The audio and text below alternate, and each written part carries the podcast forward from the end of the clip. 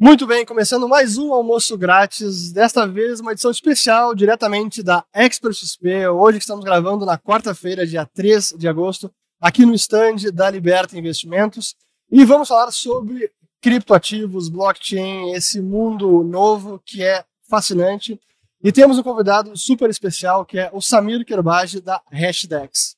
Tudo bom, Samir? Tudo bom, Fernando? Prazer estar aqui com você. Obrigado por aceitar o convite. E vamos começar falando sobre a Consensus, que você teve, aliás, Consensus, Consensus. que você teve recentemente, foi em Austin, essa edição, né? Como é que foi o evento lá? O que, que são os, os principais insights que dá para tirar dessa, dessa edição? O evento foi, foi bacana, assim, foi gigante. Eu acho que o primeiro grande evento aí depois da pandemia, né, assim, do- organizado pela CoinDesk.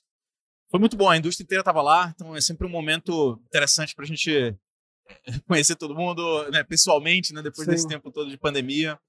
É, muita, muita coisa nova em torno de mineração, né, assim, muito, obviamente, contexto macro é, foi o assunto da vez, né, todo mundo Pois é, falando essa era a pergunta. Qual era o assunto dos corredores? dois assuntos principais que rolaram lá. né, essa questão do, da- do contexto macro que a gente está vivendo, né? E, e Subida de juros, inflação, de juros, Estados isso. Unidos, o impacto que isso pode ter em cripto. E já falando do futuro, né? Quando o Fed começar a, a- a reduzir o passo ali, o, o- o- reduzir o aperto monetário, Sim. qual o impacto que vai ter no mercado de cripto. É, Falava-se muito também de regulação nos Estados Unidos. Né? Esse assunto está muito quente lá. Né? Tá, Mas principalmente pelo lado da- das stablecoins, ou regulação em sentido amplo. Stablecoins bastante, né? Assim, foi bastante falado, especialmente depois desse colapso aí da, da Terra Luna, né? Sim, É, mas também regulação de cripto como um todo, o assunto dos ETFs, né? Assim, a É aprovação verdade. de ETF de Bitcoin nos Estados Unidos. Está tendo uma, uma disputa regulatória lá nos Estados Unidos entre a CFTC e a SEC, né? Que são dois Sim. reguladores do mercado de capitais. Um cuida de commodities e futuros, né? E derivativos. A SEC é como a CVM aqui no Sim. Brasil, que cuida mais de valores mobiliários e tem essa discussão de qual vai ser o regulador do mercado de cripto. ah, e tem um projeto no Congresso rolando lá nos Estados Sim. Unidos, né? Que, que é um projeto bacana até. Então, esses foram os assuntos eh, mais falados ali, mais discutidos. Né? E em termos de. Falando de regulação, então aproveitar esse gancho. é, eu acompanho há muito tempo esse assunto e eu lembro quando a CFTC reconheceu o Bitcoin como uma commodity. Isso, se eu não me engano, foi em 2014, já faz tempo. E foi importante porque aquilo já deu um selo de, cara, esse bicho é diferente, é digital, é inovador, mas é uma commodity. Então cai sob a, a regulação ou jurisdição da CFTC. Depois tivemos o, na época, head da CVM de lá, o Jay Clayton, que num discurso, se eu não estou enganado, alguma, algum encontro, ele falou que o Bitcoin era uma commodity, não era valor imobiliário, e o Ether também. E aquilo foi um, opa, Ether não é valor imobiliário, então ótimo, go ahead para Ethereum. Mas eu vejo que ainda assim há um risco que não é alto, mas eu diria que não é zero, para o Ethereum talvez em algum momento ser enquadrado como valor mobiliário ou tudo que venha depois do Ethereum. Como é que está essa conversa? assim? É uma preocupação ou na prática não é? Não, assim, tem, tem uma preocupação muito grande nos tokens que são emitidos em cima da rede do Ethereum. Sim, Então, tem muita coisa ali que, assim, que realmente tem cara de valor mobiliário. Né? a maior parte. a maior parte, quando eles são centralizados. Então, nos Estados Unidos tem um, tem um teste consolidado ali para determinar se Howey test. Howey test, que foi, ah, foi resultado de um caso né, que De aconteceu. 49 ou 43, Exatamente, assim, faz muito 40, tempo. 40, década de 40. Aconteceu um caso, acho que era envolvia terras, venda de terras. Produção de laranja. produção- E, e- e- esse caso, né, assim, ele virou consolidado como um teste se um ativo é um valor mobiliário ou não, né, se, se uma proposta, um contrato é, de investimento é um valor mobiliário ou não. E até hoje ele é aplicado. Assim, É. não, não dá para comparar criptoativo com produção de laranja. é. Assim, é completamente diferente. Então, dependendo de como você aplica esse Howey Test, alguns ativos podem se considerar, ser considerados é, valor mobiliário, security, né, ou não. No caso do Ethereum, na verdade, assim, o, o principal ponto que pega para os criptoativos é o nível de centralização. Sim. Então, Que foi interessante notar como o- o Jay Clayton afirmou, falando da descentralização do Ethereum, o que acabou sendo uma assunção de que esse é um critério que eles levam em consideração. Sim, sim, porque um dos aspectos do Howey Test, né, talvez um dos determinantes ali quando está falando de criptoativos, é que se você tem uma expectativa de valorização que envolve uma, uma o esforço de um empreendedor. O esforço de terceiros. De terceiros que são empreendedores que têm aquele esforço. Isso é característica de um valor mobiliário. Então, quando você tem uma rede descentralizada, você não tem a figura de um empreendedor, de um grupo que está trabalhando. Você tem uma comunidade e aí você tem um benefício da comunidade. Então, o nível de descentralização importa. E aí, quando você fala de alguns projetos em cima da rede do Ethereum, que ainda são muito concentrados, é. eles podem se caracterizar como security. Já teve até um posicionamento da SEC no passado que um ativo ele pode ser um valor mobiliário e deixar de ser ao longo do tempo. Mas isso é interessante, Sim. porque o, eles falaram justamente isso sobre o Ethereum, que até especialistas nesse, nessa questão regulatória dizendo que é, é algo que não tinha precedentes começar com valor mobiliário e não ser, fazer a, a migração para não valor mobiliário. Mas se esse é o critério, daqui a pouco a gente pode ter o inverso, pô, era valor mobiliário porque era centralizado, ficou descentralizado, não é mais, mas agora pode ficar centralizado, será que volta a ser valor mobiliário? Cara, essa é, essa é a, a confusão regulatória que acontece nos Estados Unidos. E, e a verdade é que mesmo que seja valor mobiliário, a regulação ela precisa ser refletida, assim, precisa refletir os aspectos dessa tecnologia. Claro. Não dá para você encarar, né? Não dá para você aplicar o mesmo mesmo framework regulatório de ações claro. para o mundo de cripto. Você tem DAOs, né? Você tem essa estrutura de, de organizações que são autônomas, né? Que tem uma governança. Sim. Se comportam de forma muito parecida com a ação de empresa, né? Você tem um token, esse token te dá poder de voto, né? E eventualmente te dá benefício econômico sobre aquele serviço, né? Da, da DAO. Isso parece muito com a governança de uma empresa. Mas não é uma empresa. É um outro bicho ali, né? É um smart contract que ele roda de forma autônoma. Então, qual é a responsabilidade, por exemplo, que os detentores desse token têm sobre a qualidade do serviço? Sim. Ou sobre uma falha no serviço, né? Então, tem, tem, assim, tem muito pano para manga aí quando a gente fala de regulação em cripto. A notícia boa é que a regulação no Congresso americano ela está indo num caminho bom.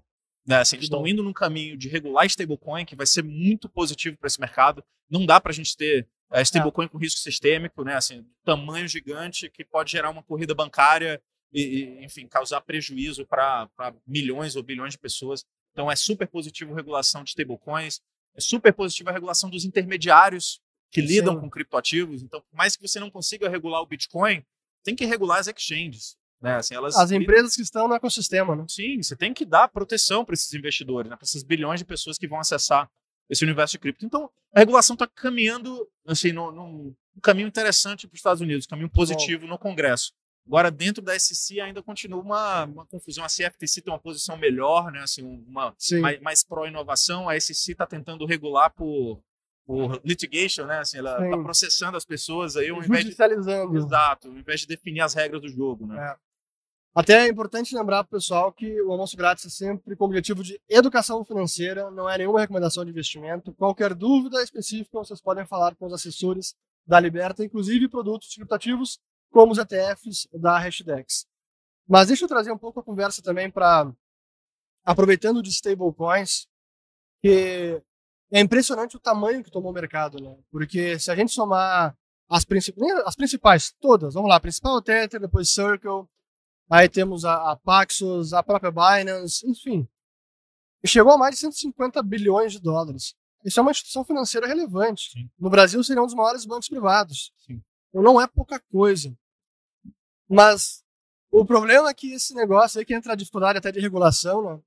Porque no caso da Tether, o ativo, que é o, o ativo, eu digo, o token Tether, que existe em várias redes, não é só do Ethereum, ele circula globalmente.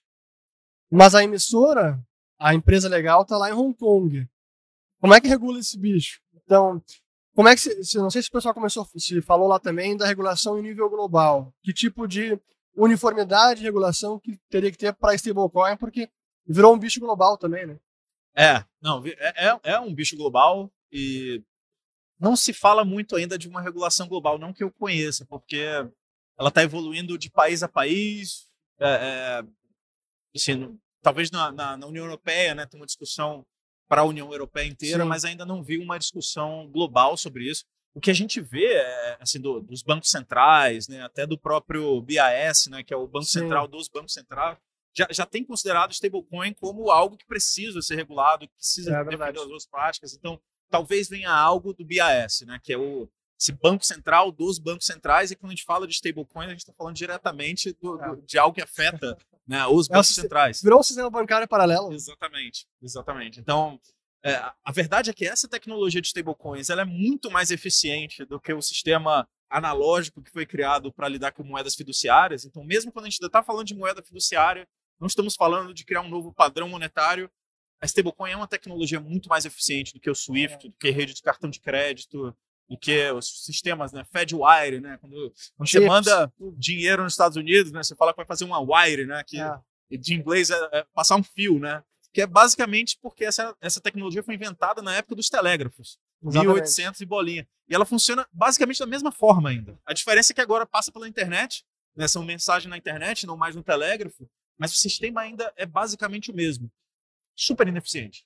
Cartão de crédito foi criado na década de 50, ainda funciona da mesma forma. É, é Eu a- cheguei a usar a maquininha do cartão, aquela que passava com papel carbono. é, assim, exatamente. Esse, e- esse é o padrão de pagamento na internet hoje, cartão de crédito. É. Em média, sei lá, 2% das transações ficam com esses intermediários. Né? E demoram 30 dias para chegar no lojista. Né? O pagamento Sim. demora 30 dias para chegar no lojista. Você está falando de remessas internacionais, demoram dois dias para chegar a remessa internacional, também com um spread, né? com uma diferença ali de, também 1%, 2%.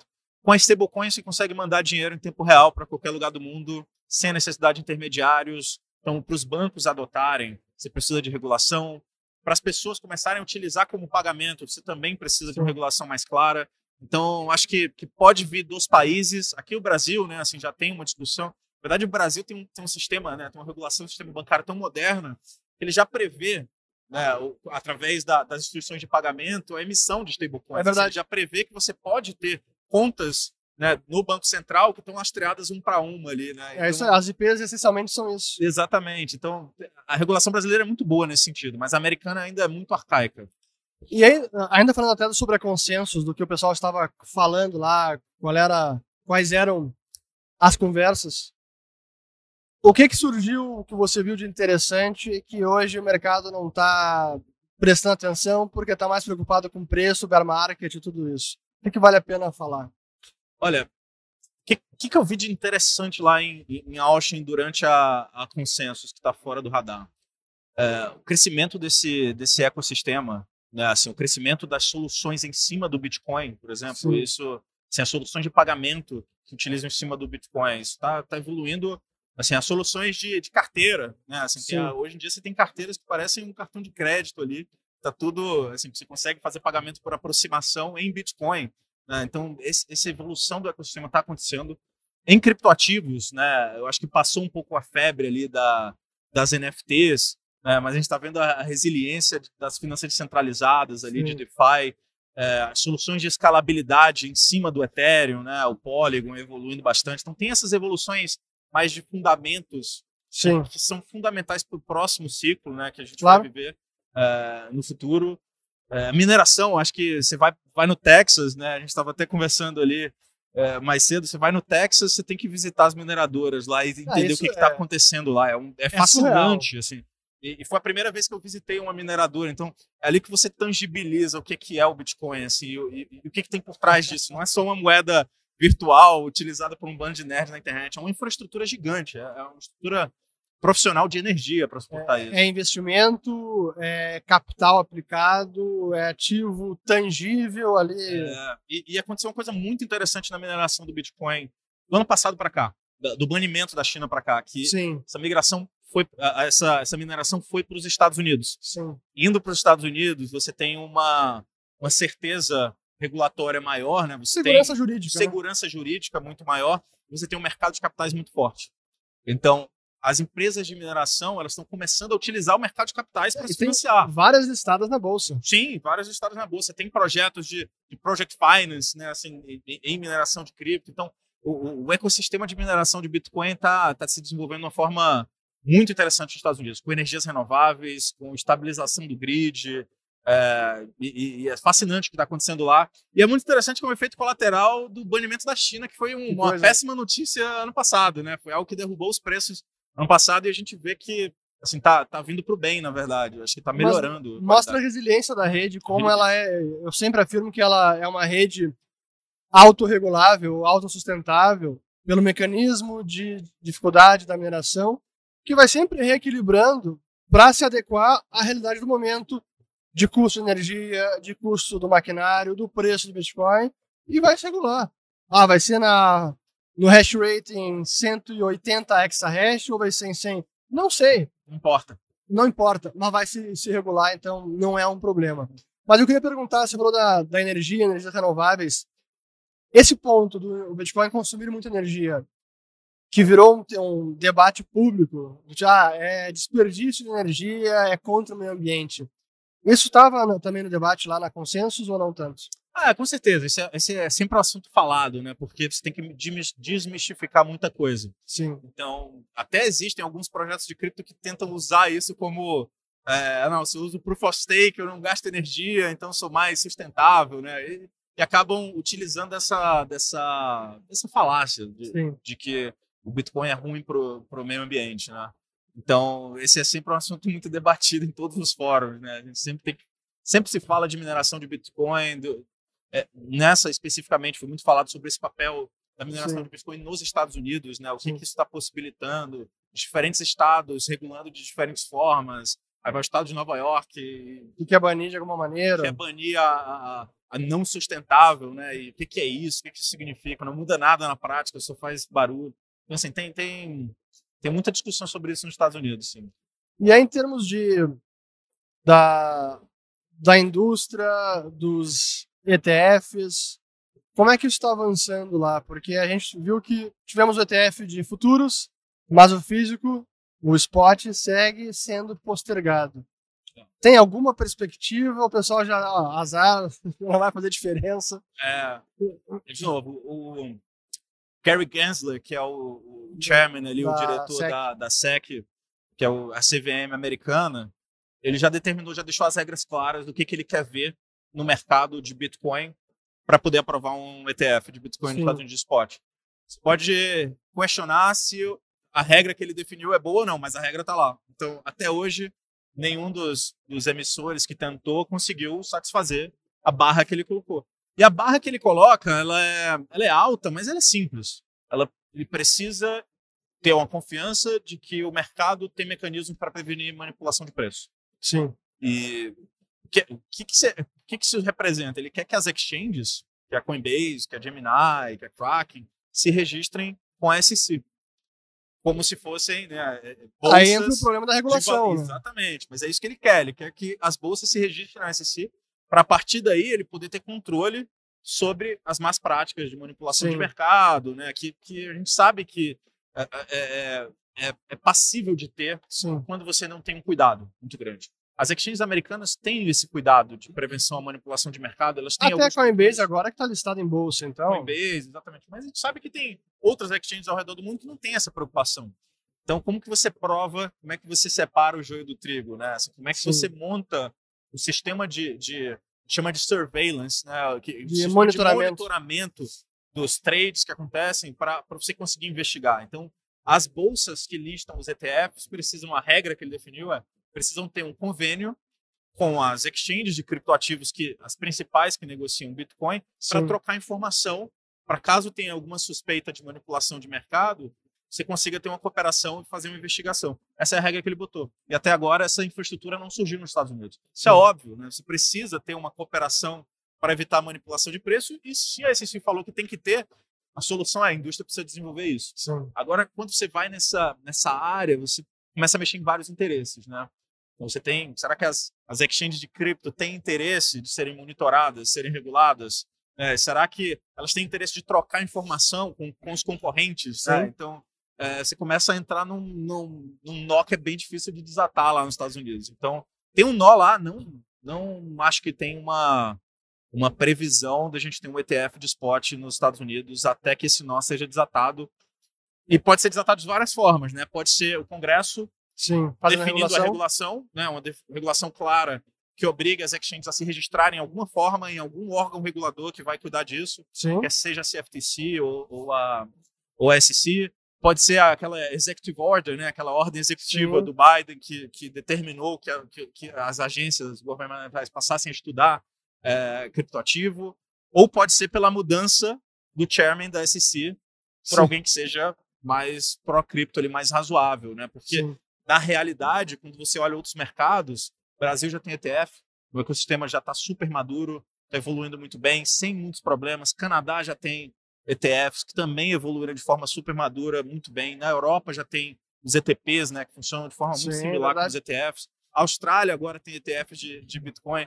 Então, assim, isso já está no mundo inteiro e é surpreendente os Estados Unidos ficar para trás dessa. né? E a gente tem muito orgulho aqui no Brasil de ter o Hash 11, né, de ter esses É ETFs verdade. que estão na B3 estão funcionando bem, estão trazendo o que talvez sejam os melhores produtos de investimento em criptoativos para o investidor brasileiro, né, que investidores lá fora não têm. O investidor americano não tem Não acesso à qualidade do- dos ETFs que existem aqui no Brasil.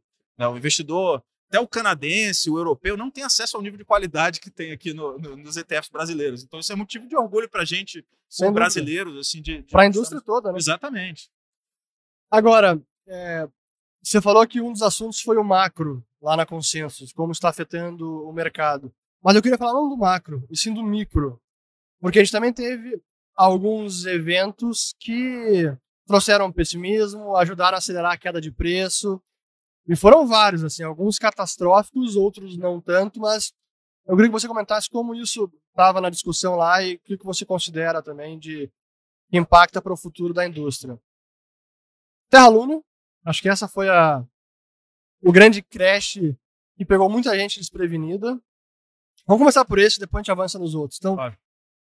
Terra Luna, como é que foi a, como é que você recebeu essa notícia? Como é que você encarava a Terra Luna até antes? Como é que era a visão da da Hashdex, da equipe de research?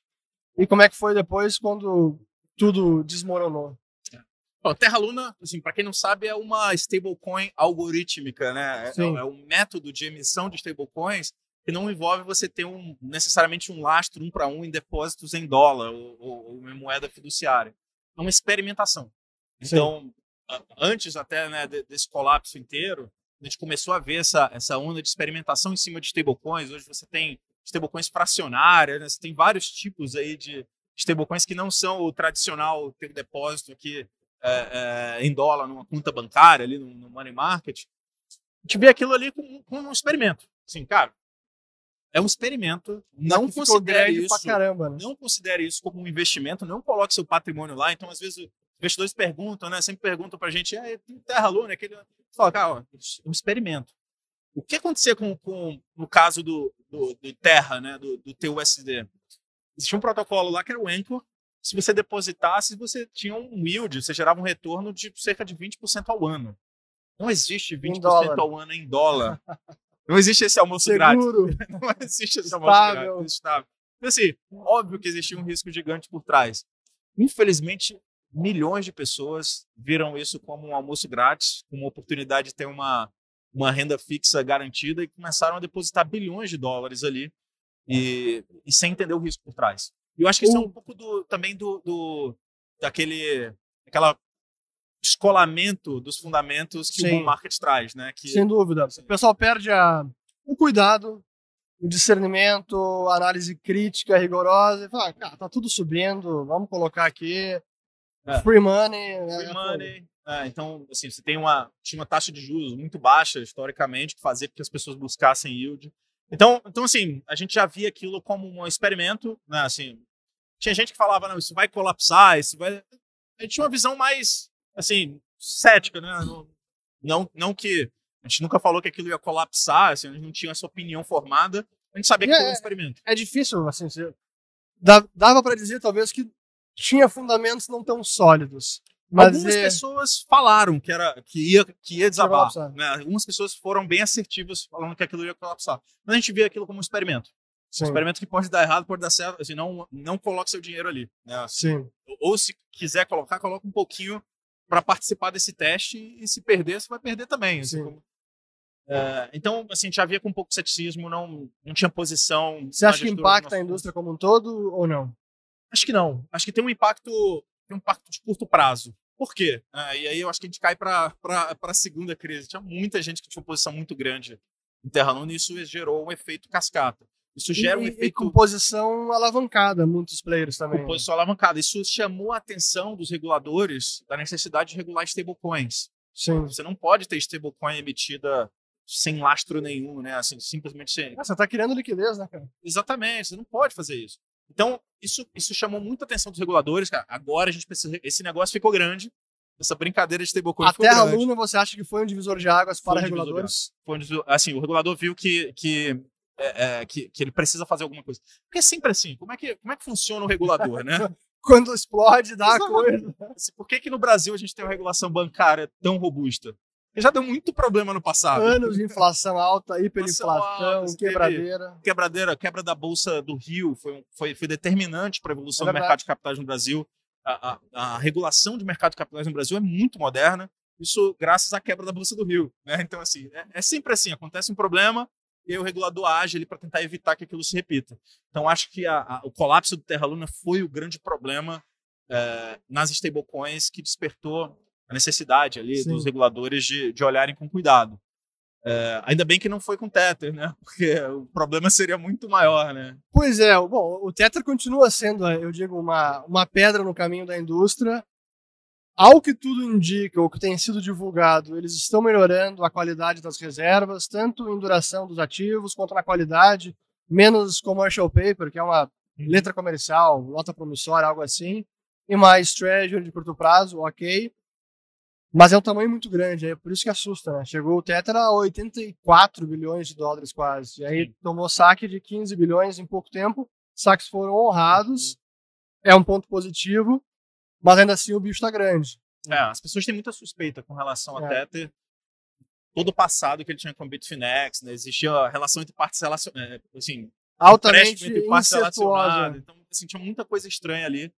É, acho que eles conseguiram melhorar bastante a qualidade do, do- da gestão no final. É, é a gestão de liquidez que a gente Sim. fala. Ele precisa garantir que ele tem liquidez suficiente para processar os É isso. resgates.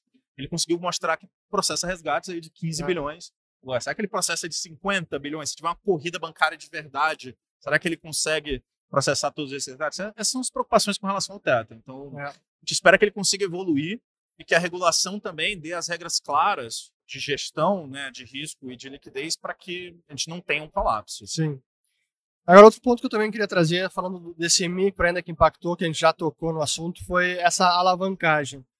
A gente viu vários grandes players, alguns tradicionais, como um fundo de venture capital, o Three Arrows Capital, 3AC, que acabou colapsando porque não apenas se alavancou também, mas porque tinha aplicado em terra. Acho que ali foi o início dos problemas deles. E foi um investimento que não, não é que perdeu valor, é que virou zero, virou pó.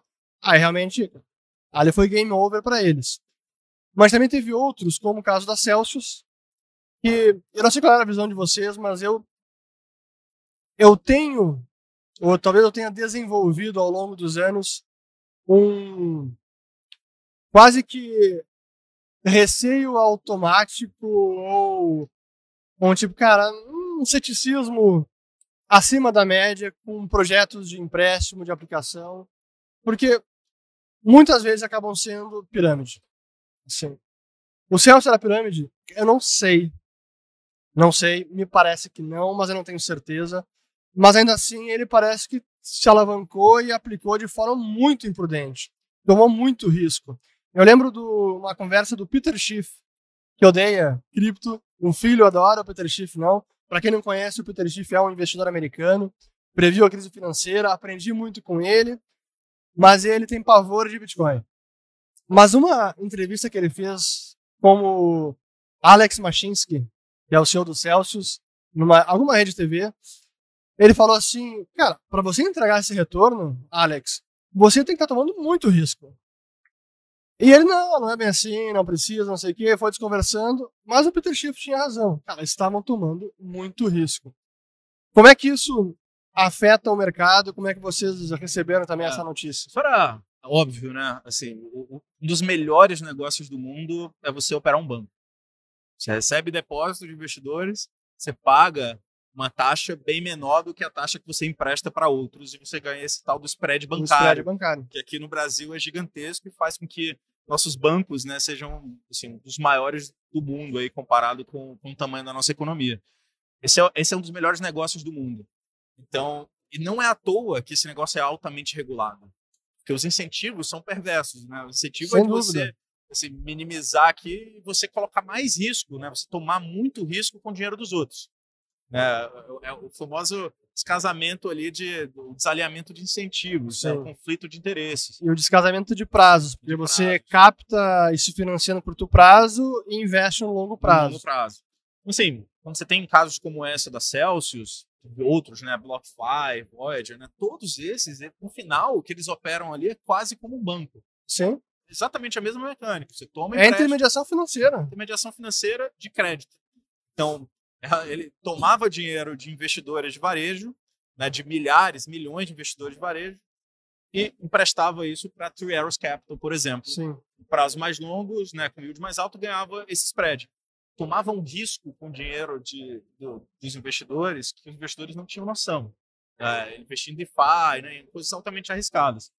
E, e, tinha até um retorno interessante. Ele pagava um retorno interessante para quem colocava o dinheiro ali na plataforma, mas há, há um risco que e agora... quando o mercado estava indo bem, tudo subindo, não, não aparece o problema. Tudo sobe, exatamente. Tinha aquela, aquela frase do Warren Buffett, né, que é quando a maré cai... Quando a maré baixa, baixa, que a gente vê quem está nadando nu. Exatamente. Então, assim, a maré baixou, a gente viu quem está nadando nu.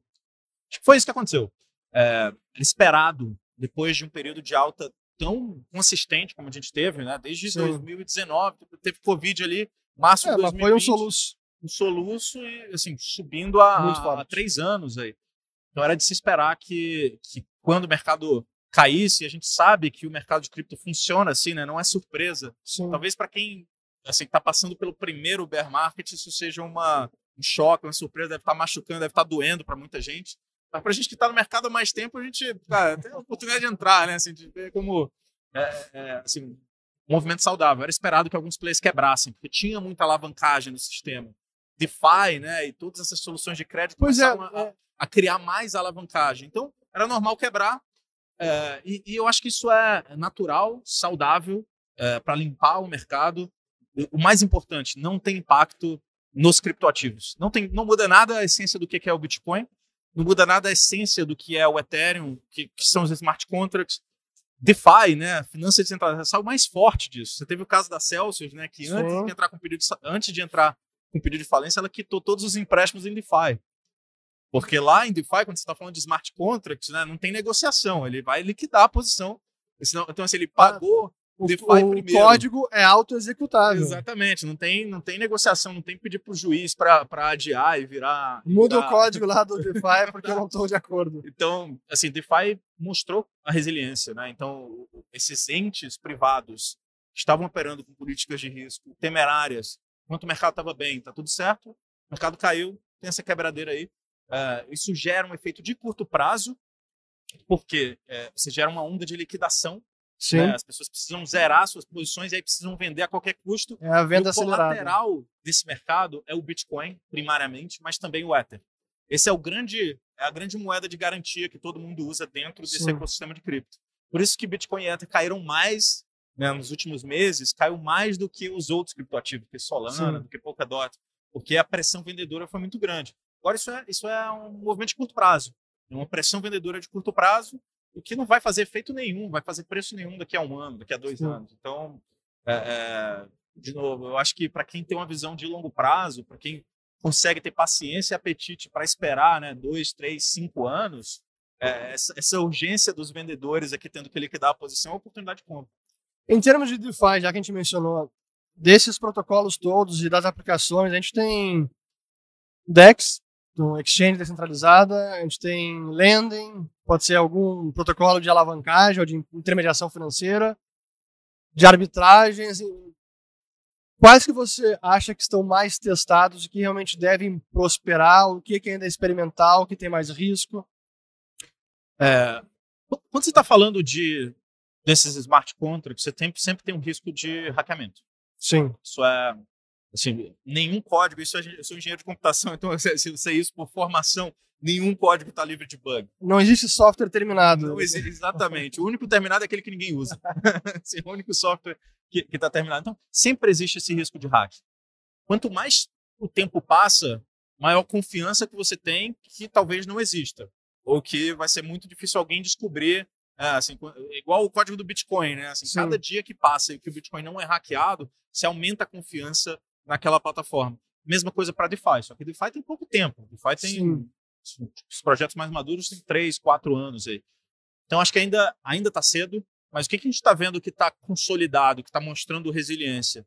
Exchanges descentralizadas, né? principalmente Uniswap, né? a gente está tá vendo que ela está funcionando bem, o volume está subindo, alguns dias negocia mais do que a Coinbase. Né? Impressionante, né? Então, assim, tá, tá, tá mostrando resiliência, está mostrando um sistema eficiente. Uh, empréstimos colateralizados, a gente viu que funcionou bem durante esse período de uma crise aguda de liquidez, a gente viu que a maioria deles funcionou muito bem. E é importante lembrar que na crise do Covid, lá em março, alguns não funcionaram tão bem assim. Ah, é? Não o MakerDAO, que é o maior deles, teve problema de liquidez, ele teve problema com a fonte de preços ali, teve que Sim, um fazer umas pausas, umas pausas. Então teve problema na crise do Covid. A gente viveu uma crise muito mais aguda agora que foi a do Covid e funcionou tudo certo. Então, mostrou que ele amadureceu, o protocolo Sim. amadureceu. MakerDAO desses é o mais uh, o mais consolidado, é o que está mais tempo se provando, né? Assim, que tem funcionado. Agora você tem também o, Wave, né? O Aave e o Compound também, que são protocolos bem sólidos. Então, esses têm mostrado resiliência. Ainda é muito cedo para dizer, ó, confie 100%, confie mais nele do que no, no, no seu banco. Ainda é muito cedo no CDB. Disso, do CDB. Ainda é muito cedo, mas eles estão mostrando resiliência. Agora, uma curiosidade, até eu estava pensando na pergunta e ouvindo a sua resposta e refletindo aqui. Será que para DeFi, nessas aplicações, a gente não vai acabar migrando para padrões de contrato? Por exemplo, o Bitcoin e o Ethereum são muito seguros e resilientes porque também já tem muito tempo e teste e muita gente auditando esses códigos. Então, o que você falou de que vale para um DeFi está valendo mais ainda para o Bitcoin e Sim. para o Ethereum. Já tem muito tempo, tem muita gente contribuindo com código, auditando. A chance de ter um problema é menor. E se houver um problema, de ser mitigado rapidamente, a chance é maior também. Sim.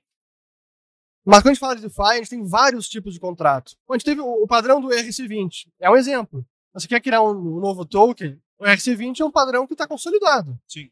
E por ser um padrão, a chance de dar problema também é menor. Será que a gente não vai acabar migrando? Eu não deveria até migrar para esse tipo de coisa? Cara, contrato de lending é esse o padrão aqui. Contrato de DEX, esse é o padrão. Porque senão, esses riscos eles vão persistir. A cada, cada hora surge um novo. É um novo código em ser auditado, é um novo software, são novos bugs. Pô, é quase começar do zero sempre. É, quem está mais tempo no mercado tem mais confiança. Por isso que o Uniswap, por exemplo, é o maior né, de exchange descentralizada, de DEX está há mais tempo, ele já virou um padrão, né? Quando você está falando de negociação de ativos on-chain dentro da blockchain, o padrão é o Uniswap. Né? Existem alguns concorrentes que tentam surgir com ângulos diferentes, com propostas de valor diferentes para tentar ganhar espaço em cima do Uniswap. E é, é a dinâmica do empreendedor, né? Assim, vão surgir novos projetos, sempre vai ter um projeto novo ali. Você vai confiar de utilizar aquilo ali? Você tem que dar tempo para a tecnologia se provar. Então, acho que é normal, nessa, principalmente em, quando está falando em serviços é, é, comoditizados, né? Sim. Exchange descentralizada, né? entrega contra pagamento. Eu te dou um ativo, você me dá outro por aquele preço combinado. Isso tende a convergir em uma grande plataforma que está se mostrando né, aí ser, ser a Uniswap. Empréstimo, a mesma coisa. É basicamente o mesmo serviço. Empréstimo colateralizado, né? Basicamente o mesmo serviço. Então, eles tendem a se consolidar em poucos players. Né? Eu acho que é isso que está que tá acontecendo um pouco com, com esses serviços, né? com o Swap, com o Compound, o MakerDAO já virou uma, uma referência. O MakerDAO ele emite o stablecoin, né? DAI, claro. um stablecoin 100% descentralizada, on-chain e tal, e está aí rodando há bastante tempo e até agora não falhou. Então, cada vez que isso acontece, ela ganha mais confiança. Então, você vai confiar no DAI, que é emitido pela MakerDAO, que já está rolando há vários anos, ou na Terra Luna, que está há seis meses aí cresceu exponencialmente. Assim, é, é difícil. Muito Uma feira nova, você vai tomar um risco. Excelente. Pessoal, estamos aqui encaminhando já para o encerramento. Então, Samir, queria te agradecer e deixar aí um espaço para você dar uma mensagem final para os nossos telespectadores. Legal. Fernando, prazer estar aqui com vocês. Obrigado pelo convite. É, acho que a feira tá, tá espetacular aí, muito, muito papo bacana.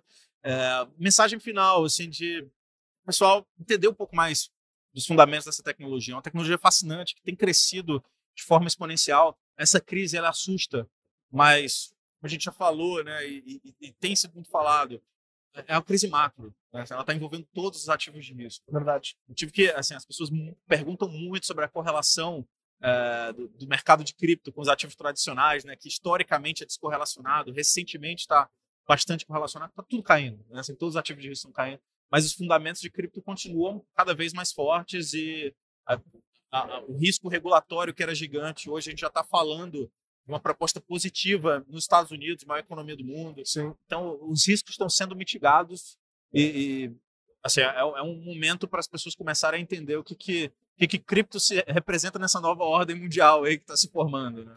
Excelente. Pessoal, espero que tenham gostado de mais um almoço grátis. Sempre lembrando que o nosso objetivo é educação financeira, não é recomendação de investimentos. Qualquer dúvida específica sobre produtos, incluindo os ETFs da Hashdex, são vários. Índices de cripto, Bitcoin, Ether, DeFi, NFTs, metaverso, é muito bacana. É, falem com os assessores da Liberta para saber mais e espero que tenham gostado. E assinem também, se inscrevam aqui no canal da Liberta Investimentos. E até um próximo almoço grátis. Valeu!